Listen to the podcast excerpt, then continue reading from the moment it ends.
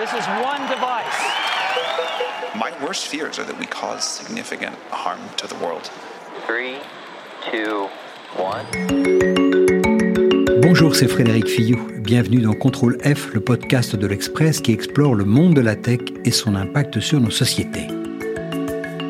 A priori, s'il est un secteur qu'on imagine comme peu sensible à la technologie, c'est bien celui du luxe. Assembler des pièces de joaillerie, des montres ultra compliquées ou de la maroquinerie haut de gamme semble être surtout l'apanage d'artisans d'élite. En fait, la technologie a investi le secteur du luxe comme le reste. Son rôle y est même essentiel. Un homme connaît cela sur le bout des doigts. Michael Valentin est un consultant industriel qui était déjà venu dans Contrôle F pour parler de Tesla. Mais parmi ses clients, il compte aussi la plupart des grandes marques de luxe européennes comme Hermès, LVMH ou Richemont. Pour elle, la technologie est désormais partout, dans la conception des produits afin de réduire le temps de mise sur le marché et de lutter contre une concurrence asiatique agressive. La technologie s'est aussi insinuée dans la distribution par Internet qui a explosé pendant le Covid. Les grandes marques doivent aussi prendre en compte des impératifs plus contemporains comme l'impact environnemental et humain pour s'assurer que toute la chaîne de fabrication est respectueuse de l'éthique. Mais c'est surtout l'usage de la donnée qui est impressionnant. Le luxe s'est en fait largement inspiré des techniques d'analyse des clients développées par les GAFAM, qui savent avec précision qui achète quoi et même qui a envie de quoi. Dans cet épisode de Contrôle F, Michael Valentin nous explique comment le secteur du luxe a développé un usage très sophistiqué de l'arsenal technologique. C'est parti Bonjour Michael. Bonjour. Je t'ai invité parce que lorsqu'on s'est vu au mois de juin dernier, tu nous avais parlé de, Tesla et euh, tu m'avais raconté que tu travaillais pour l'industrie du luxe et tu m'avais expliqué comment la technologie avait ces dernières années très fortement pénétrer l'industrie du luxe. Si on fait une décomposition justement par secteur, euh, entre euh, l'habillement, la haute couture, euh, la joaillerie, le, dans la joaillerie, j'imagine qu'il y a plein d'autres subdivisions, que ce soit les bijoux, les montres. Quelles sont les grandes masses? Alors les grandes masses, en fait, dans le luxe, il y a évidemment la maroquinerie, qui est, qui est un peu le, secteur aussi d'excellence. Alors tout ce qui va être lié au cuir, la maroquinerie, c'est à la fois les sacs, les valises. Donc ça, c'est une masse assez importante. La deuxième masse, ce sont les, les montres, donc l'horlogerie et la joaillerie. À la fois en volume, mais surtout en croissance. La joaillerie est un secteur qui croît énormément. C'est un marché à la fois où les marques sont en train de reprendre euh, une partie du marché et en plus qui est en très forte croissance, tiré beaucoup par les Chinois. Euh, notamment par l'Asie en, général et par euh, grosso modo un peu partout dans le monde c'est un marché qui croît qui croît depuis une quinzaine d'années fortement et puis la dernière masse c'est effectivement la mode alors qui est très important pour certaines maisons qui se sont faites là-dessus. Donc, on pense notamment à Chanel et qui sont spécialisées dans la mode. Et en fait, au-delà des quelques produits qu'on voit dans les défilés mm. qui sont euh, très chers, bah, ça va euh, derrière infuser dans l'image qu'a la marque et puis euh, qui va lui permettre à la marque aussi de vendre tout un tas d'autres produits. Donc, quand on pense à ce secteur, effectivement, on va d'abord penser aux artisans, à toutes les, les images de, de, de, ces artisans. A priori, c'est quand même relativement contre-intuitif de voir la tech rentrer sur ce secteur. Effectivement, on voit pas tellement le lien entre ça et puis la tech qui fait plutôt un symbole de modernité. En revanche, il y a quand même pas mal de ponts entre les deux secteurs, certains ponts qui sont évidents et puis d'autres qui sont un peu contre-intuitifs. Un des ponts, par exemple, c'est que un des gros points communs entre les deux, c'est la créativité. Donc il faut bien comprendre ce que les gens veulent et cette capacité à donner une expérience qui est intéressante pour les gens, c'est aussi ce que les acteurs du luxe traditionnellement font puisqu'ils ont ce côté produit iconique qui fait que quand on rentre dans une boutique ou quand on achète un produit, c'est un produit dont on a rêvé pendant très longtemps et donc il nous procure une expérience expérience euh, de vie euh, qui nous fait rêver quelque part. Finalement, dans la philosophie, on a cet aspect créativité, cet aspect euh, volonté de donner une expérience au consommateur qui est assez commune et qui fait qu'il y a quand même des ponts entre le fait d'utiliser le digital et le fait d'aller créer un produit qui est différenciant et qui fait rêver en fait les masses. Est-ce que ça veut dire que les industriels du luxe sont passés d'une euh, démarche relativement intuitive pour comprendre le besoin de leurs clients potentiels à quelque chose de beaucoup plus fin, de beaucoup plus industriel, de beaucoup plus analysé en quelque sorte? Mais donne-nous des exemples. En quoi ça a influé sur la gamme Hermès ou sur un, horloger? Déjà, il faut distinguer, je pense, dans le luxe, ce qui va être plutôt premium et donc qui va être plutôt destiné à, du mass market, à la classe moyenne, et puis le très haut de gamme. Donc, euh, on a des maisons comme Hermès qui, sont, qui se positionnent plutôt sur, sur, du, sur du assez haut de gamme. Et eux, ils, sont, ils vont encore rester dans une culture quand même de je fais un produit, c'est moi qui fais la mode, entre guillemets. c'est plutôt ça. le, je, donne le ton. Historiquement, c'est plutôt moi qui fais la mode. Ça reste quand même euh, un peu la tendance, hein, puisque ces maisons-là euh, sont les détentières du, du, bon goût, entre guillemets. Ceci étant dit, il y a eu une évolution assez forte ces 20 dernières années et le Covid a accéléré ça. a forcé en fait ces maisons à se poser la question de d'un espèce de rééquilibrage vers quelque chose de très vertical qui vient de la marque et qui pousse des choses versus quelque chose un peu plus équilibré où on va quand même comprendre ce que les clients, les consommateurs veulent et quelles sont les tendances. Parce qu'en fait, euh, on voit justement ces GAFA qui quand même arrivent sur certaines branches de, de ce secteur, comme la montre connectée, etc. Et puis pendant le Covid, ce qui s'est surtout passé, c'est qu'on ne pouvait plus vendre en boutique. Et donc, il y a des, certains canaux comme le e-commerce ont explosé. Et ils n'ont pas explosé seulement sur les produits de grande consommation, ils ont explosé sur le luxe aussi. Juste un chiffre. En 2019, le e-commerce représentait 12% des ventes des produits de luxe, donc ça restait marginal.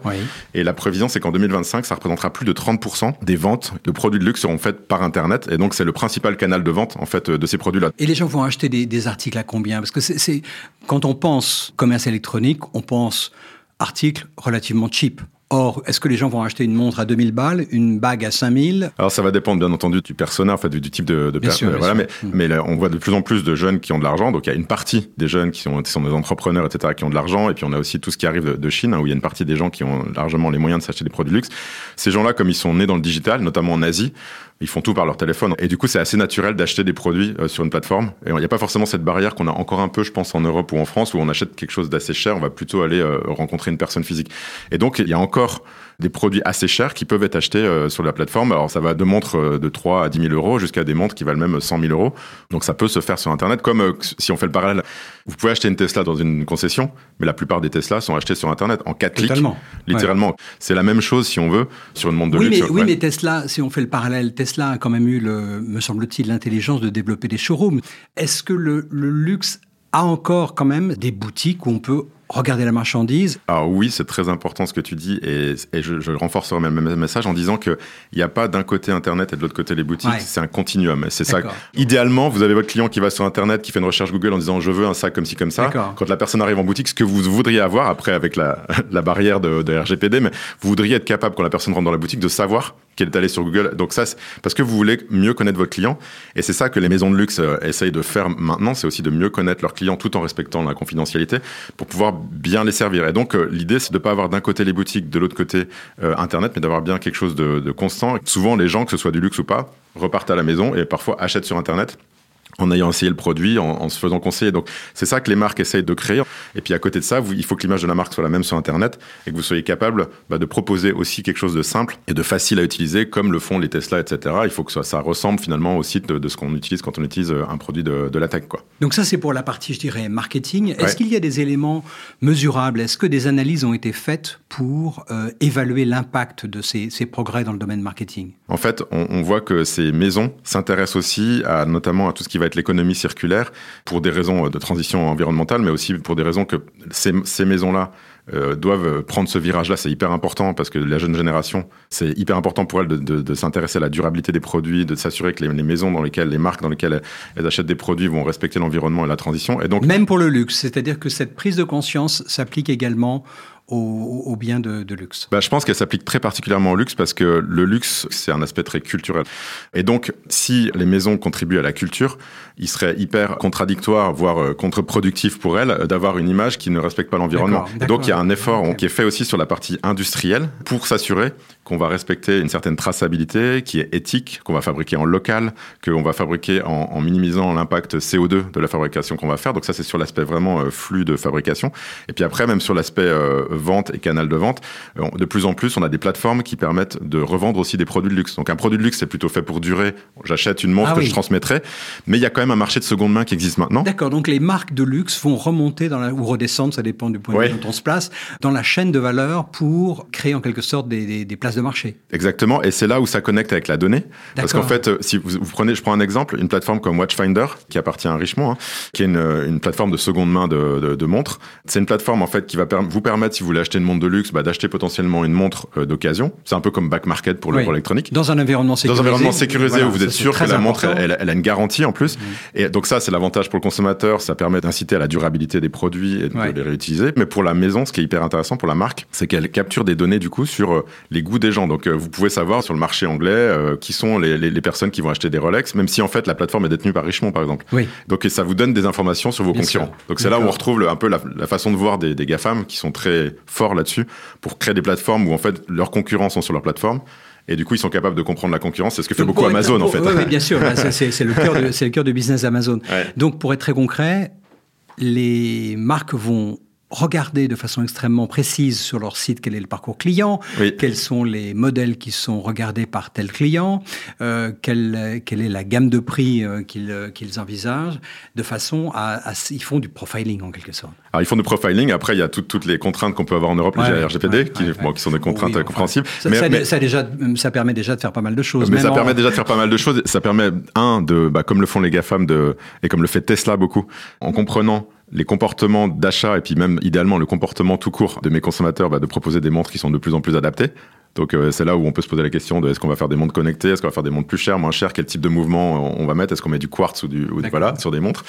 Et idéalement, ce que vous voulez, c'est avoir en permanence de l'info, comme le fait Tesla, sur ce que font les clients, pour euh, en permanence proposer des collections adaptées, faire de plus en plus de collections et puis aller vraiment chez vos clients.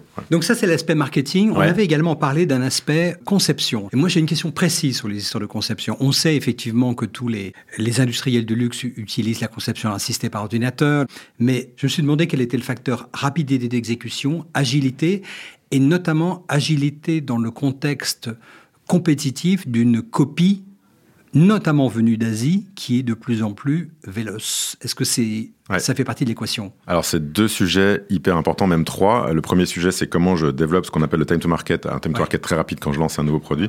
Le deuxième sujet, c'est aussi comment je fabrique vite en termes de délai de fabrication. Et puis le troisième sujet, c'est effectivement la traçabilité pour s'assurer qu'il n'y a pas de faux.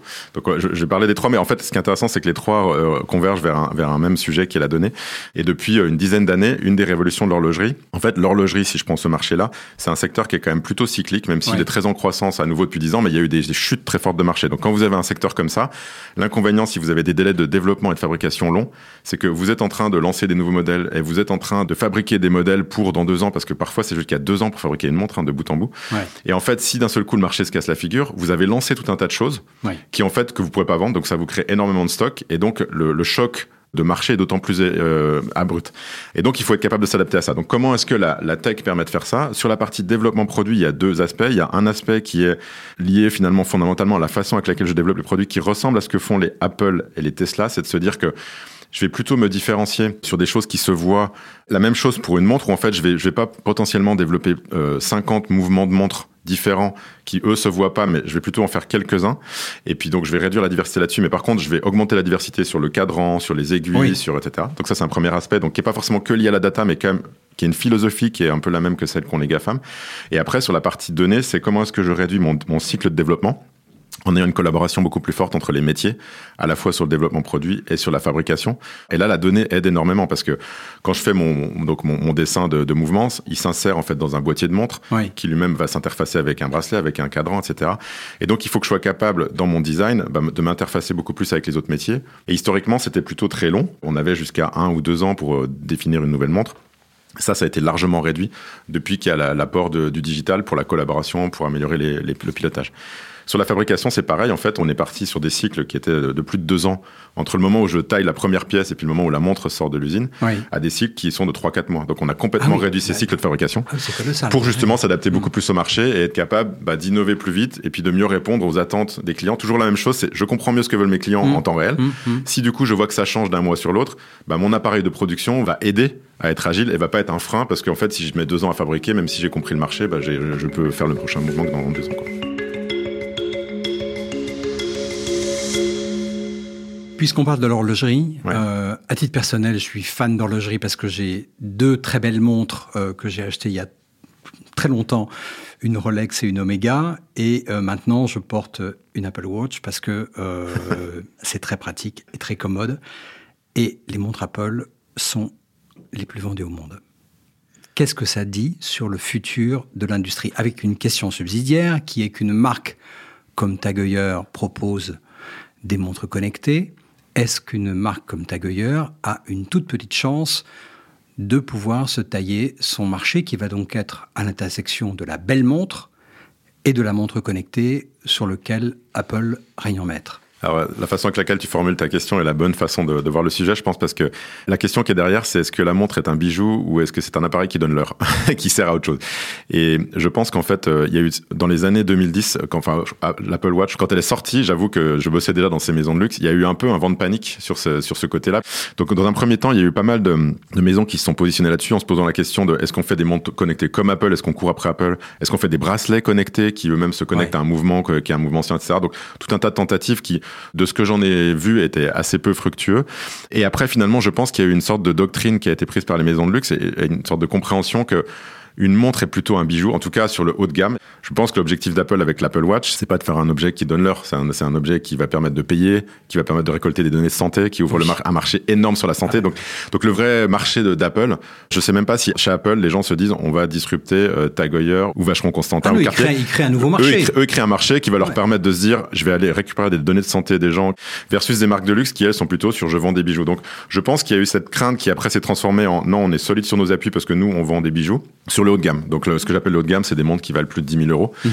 Ce qui est compliqué, c'est pour les marques de milieu de gamme dont font partie par exemple les Tag Heuer, Omega, etc. C'est des montres qui valent entre 1000 et 10 000 euros. Parce que eux, effectivement, ils sont sur un marché qui, euh, où le prix et s'approche du prix d'une Apple Watch et où les gens quand ils vont euh, faire l'acte d'achat ils peuvent avoir la tentation de se dire est-ce que j'achète cette montre là ou est-ce que j'achète plutôt l'Apple Watch parce que ça mesure mes pas ça mesure etc et là effectivement il y a une concurrence. Et d'ailleurs on voit que pendant toutes les crises les marques de très haut de gamme continuent tout le temps à croître dans les quartiers, etc. Et puis les marques de milieu de gamme ont plus de mal en fait, parce que justement elles sont beaucoup plus attaquées par le bas, par des. Alors par, exemple, pour être très concret, une marque comme Tag Heuer qui appartient à LVMH, comment Tag Heuer gère-t-il sa gamme? Est-ce qu'ils se disent bon le bas de gamme, pas le bas de gamme, mais on va dire le milieu de gamme, la montre, on va dire à 800 1000 euros, ce qui fait quand même déjà pas mal d'argent. Je vais laisser tomber parce que de toute façon Apple me bouffe euh, là-dessus et leurs performances technologiques et commerciales sont absolument invraisemblables. Donc ça veut dire qu'ils vont avoir tendance à se concentrer sur le haut de gamme. Est-ce que c'est comme ça que ça marche? C'est-à-dire que ça, une marque comme Apple, est-ce qu'elle a tendance à pousser les marques de luxe vers le haut de gamme Alors, c'est, en tout cas, c'est ce que, en général, toutes les maisons essayent de faire, puisqu'on sait très bien que le haut de gamme est plus rentable. Quand on dit plus rentable, d'ailleurs, quel est l'ordre de grandeur sur une montre à 10 000 euros, quel est le prix de revient de la montre? Alors après, c'est ce qu'ils appellent le, ratio, en fait. Dans, dans, le ce qu'on appelle le ratio, c'est en fait combien ça coûte à fabriquer versus combien ça s'est vendu. Nous, chez les, les on appelle ça la marge. Mais... oui, oui, oui. Alors en fait, la, alors, je, mets quand même un bémol, c'est que c'est la marge vraiment opérationnelle, parce qu'il y a quand même le, coût de la distribution est très important dans le luxe. Donc, et le marketing. Voilà, le marketing, c'est l'essentiel. Mais les ratios, alors accroche-toi à ton siège, parce que les ratios, ils varient entre 5 et, 50. Donc il y a parfois des ratios énormes. Attends, attends. Entre, entre x5 et x50 sur, les, sur, certaines, sur certains produits. Donc le, x50, c'est pas, c'est pas la majorité, je veux pas. mais en gros, c'est plutôt 5 ou 10 entre le coût de fabrication et le coût de vente. Par contre, attention, la, distribution. Attends, tu veux dire que la une montre à 10 000 euros, par exemple, c'est le prix d'une une Rolex aujourd'hui, elle va. oui, à peu près à 10 000. À peu près à 10 000 elle revient à 2000 à fabriquer. Si on prend le coût uniquement de, de la matière première et de la transformation de la matière, on va arriver à peu près à 2000 de 3000 euros.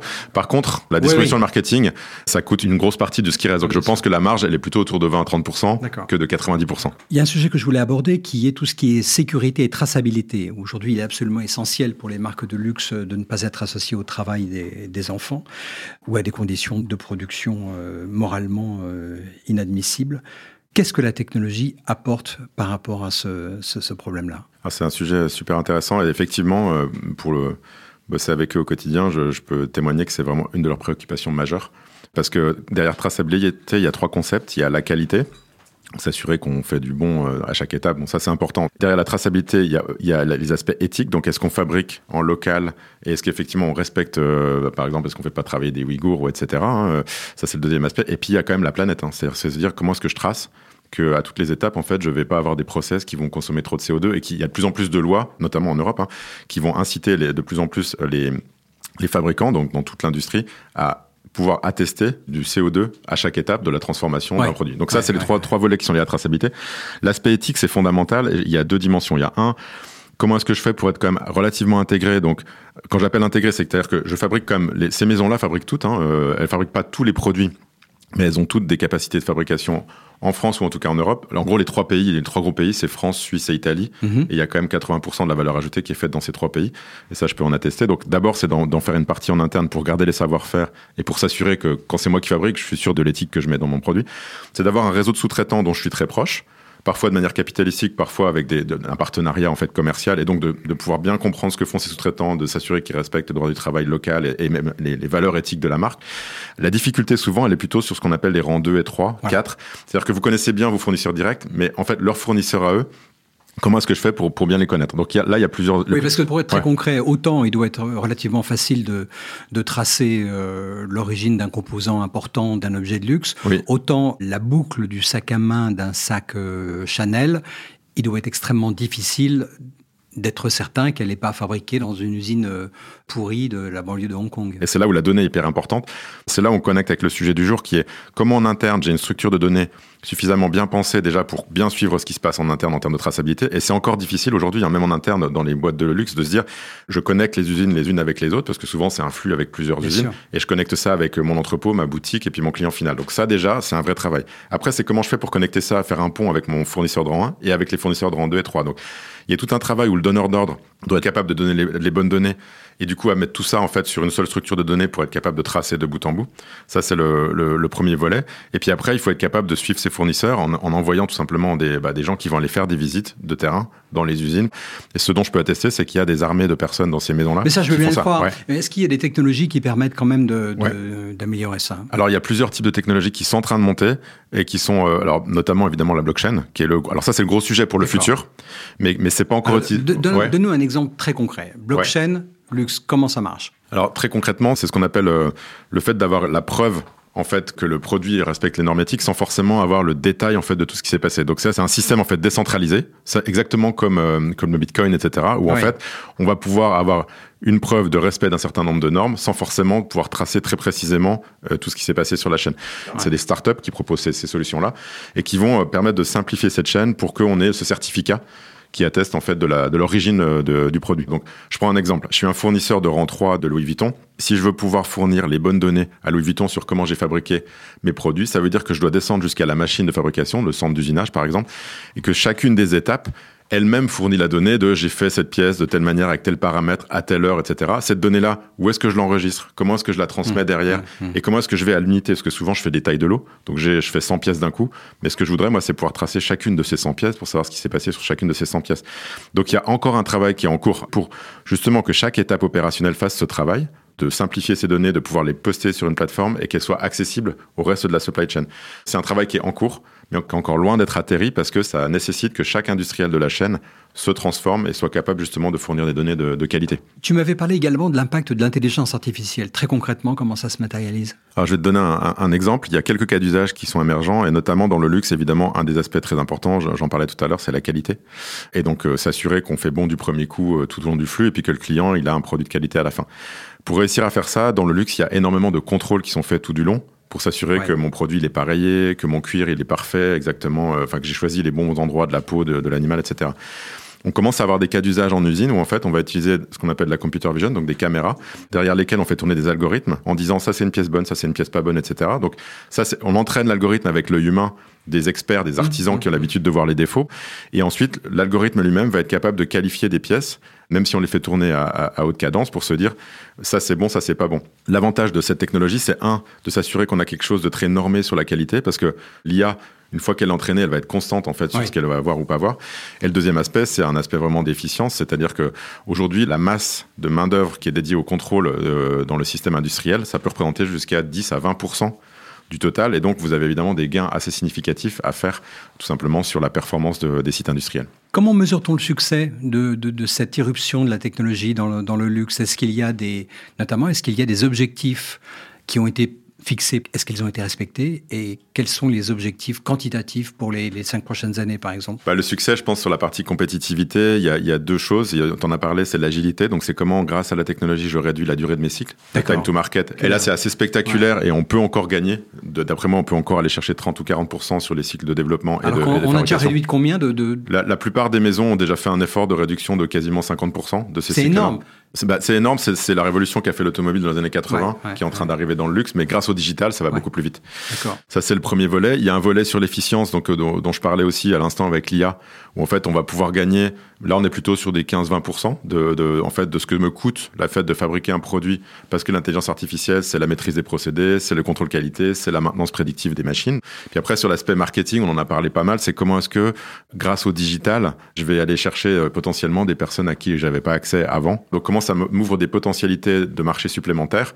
Habituellement, quand on accompagne les industriels là-dessus, au-delà du luxe, c'est plutôt entre 10 et 15% de relais de croissance supplémentaires quand on va se mettre sur des nouveaux modèles d'affaires liés au digital et à la tech qui vont permettre de vendre des choses différentes en fait de, ce qu'on vend habituellement euh, à ses clients. C'est une question de survie pour l'industrie du luxe, euh, notamment française, de se, de se digitaliser à ce point-là, notamment face à la Chine Ouais, je pense que la survie, elle est sur deux éléments euh, que tu as abordés. C'est la traçabilité, tu en as parlé, c'est effectivement fondamental.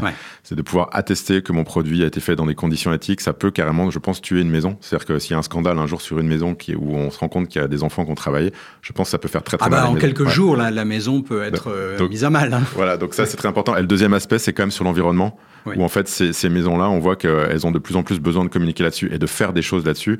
Et je pense que vu que la nouvelle génération maintenant, ce qu'on appelait la nouvelle génération, maintenant ils ont 30-35 ans, euh, voilà, et donc euh, c'est eux qui commencent à acheter des produits de luxe.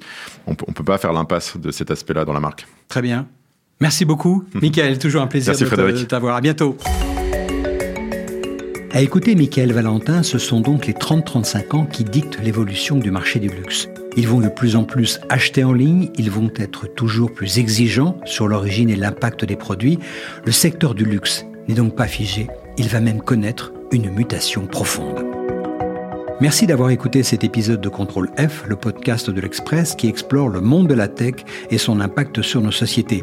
Retrouvez-nous tous les mercredis sur le site de l'Express et sur toutes les plateformes de podcast Spotify, Deezer, Apple Podcasts et autres. Vous pouvez aussi nous écrire à l'adresse suivante contrôlef at l'express.fr. Cet épisode a été réalisé par Jules Cro. À bientôt.